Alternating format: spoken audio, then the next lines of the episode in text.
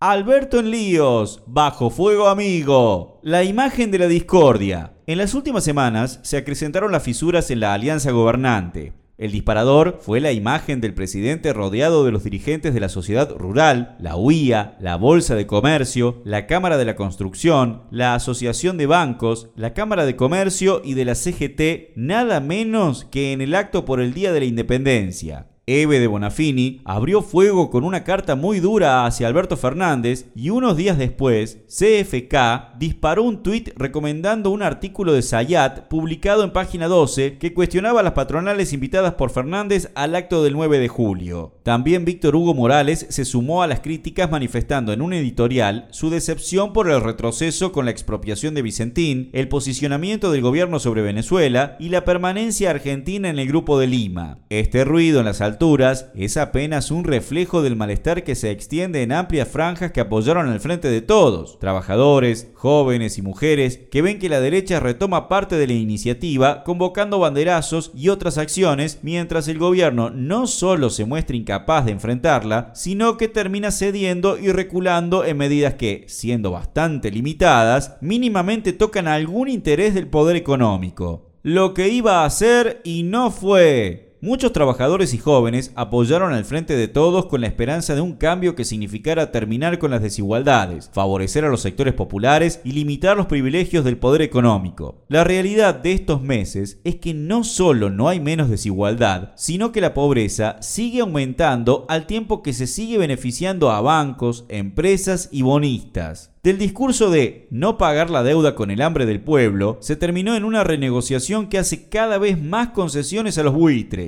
Las amenazas a las patronales que despidan terminaron en cientos de miles de nuevos desocupados sin que haya ningún tipo de sanción para los empresarios. La expropiación a Vicentín y la soberanía alimentaria pasaron a archivo y en lugar del impuesto patria, que sigue durmiendo en los cajones, se terminó dando ATP para subsidiar hasta algunos CEOs de grandes corporaciones. Por eso cada día son más los que se decepcionan y empiezan a cuestionar al presidente. ¿Ruptura o reconciliación? Para los medios opositores, estos cortocircuitos son una oportunidad para reavivar la idea sobre un doble comando y alimentar el sueño de que Alberto Fernández rompa con los sectores radicalizados del kirchnerismo para apoyarse en los gobernadores, la burocracia de la CGT y los sectores dialoguistas. Para miles de simpatizantes del Frente de Todos, en cambio, es un golpe que motoriza debates sobre si seguir adentro tiene sentido y sobre la posibilidad de que Cristina asuma de alguna manera otro polo de poder que retome tome la senda progresista, Mientras tanto, Alberto, que nunca tuvo una base propia, hace malabares para intentar conciliar a los distintos sectores de la alianza con la particularidad de que mientras hacia la izquierda hay solo discursos, las medidas concretas son hacia la derecha. En la medida en que aumenten las contradicciones, los reclamos populares y sobre todo las luchas contra las consecuencias del ajuste en curso y el que se prepara para la pospandemia, no se puede descartar que se produzcan rupturas y realineamientos, pero no es lo que está pasando hoy. Los chispazos actuales no pasan de intentar responder al malestar que se acrecienta por abajo, pero sin que haya dirigentes de peso que se propongan abandonar el proyecto. Eso explica que rápidamente, desde medios oficialistas, salieran a bajar el tono las disputas con reportajes al presidente, artículos apelando a la vieja teoría del enemigo principal y las contradicciones secundarias, y hasta el propio Sayat le bajó el tono a la polémica. Por otro lado, el rumbo elegido por Alberto Fernández no tiene nada de novedoso. Estaba anunciado desde la propia plataforma constitutiva del Frente de Todos y fue la misma expresidenta la que lo impulsó durante las presentaciones de su libro, construir un acuerdo económico y social con las patronales, la burocracia sindical y la iglesia para renegociar la deuda externa, modernizar, léase flexibilizar las relaciones laborales y profundizar el modelo extractivista. No hay nada nuevo en las actitudes de Alberto Fernández, solo la confirmación de que por ese camino no había ninguna posibilidad de un camino soberano, independiente ni de desarrollo nacional.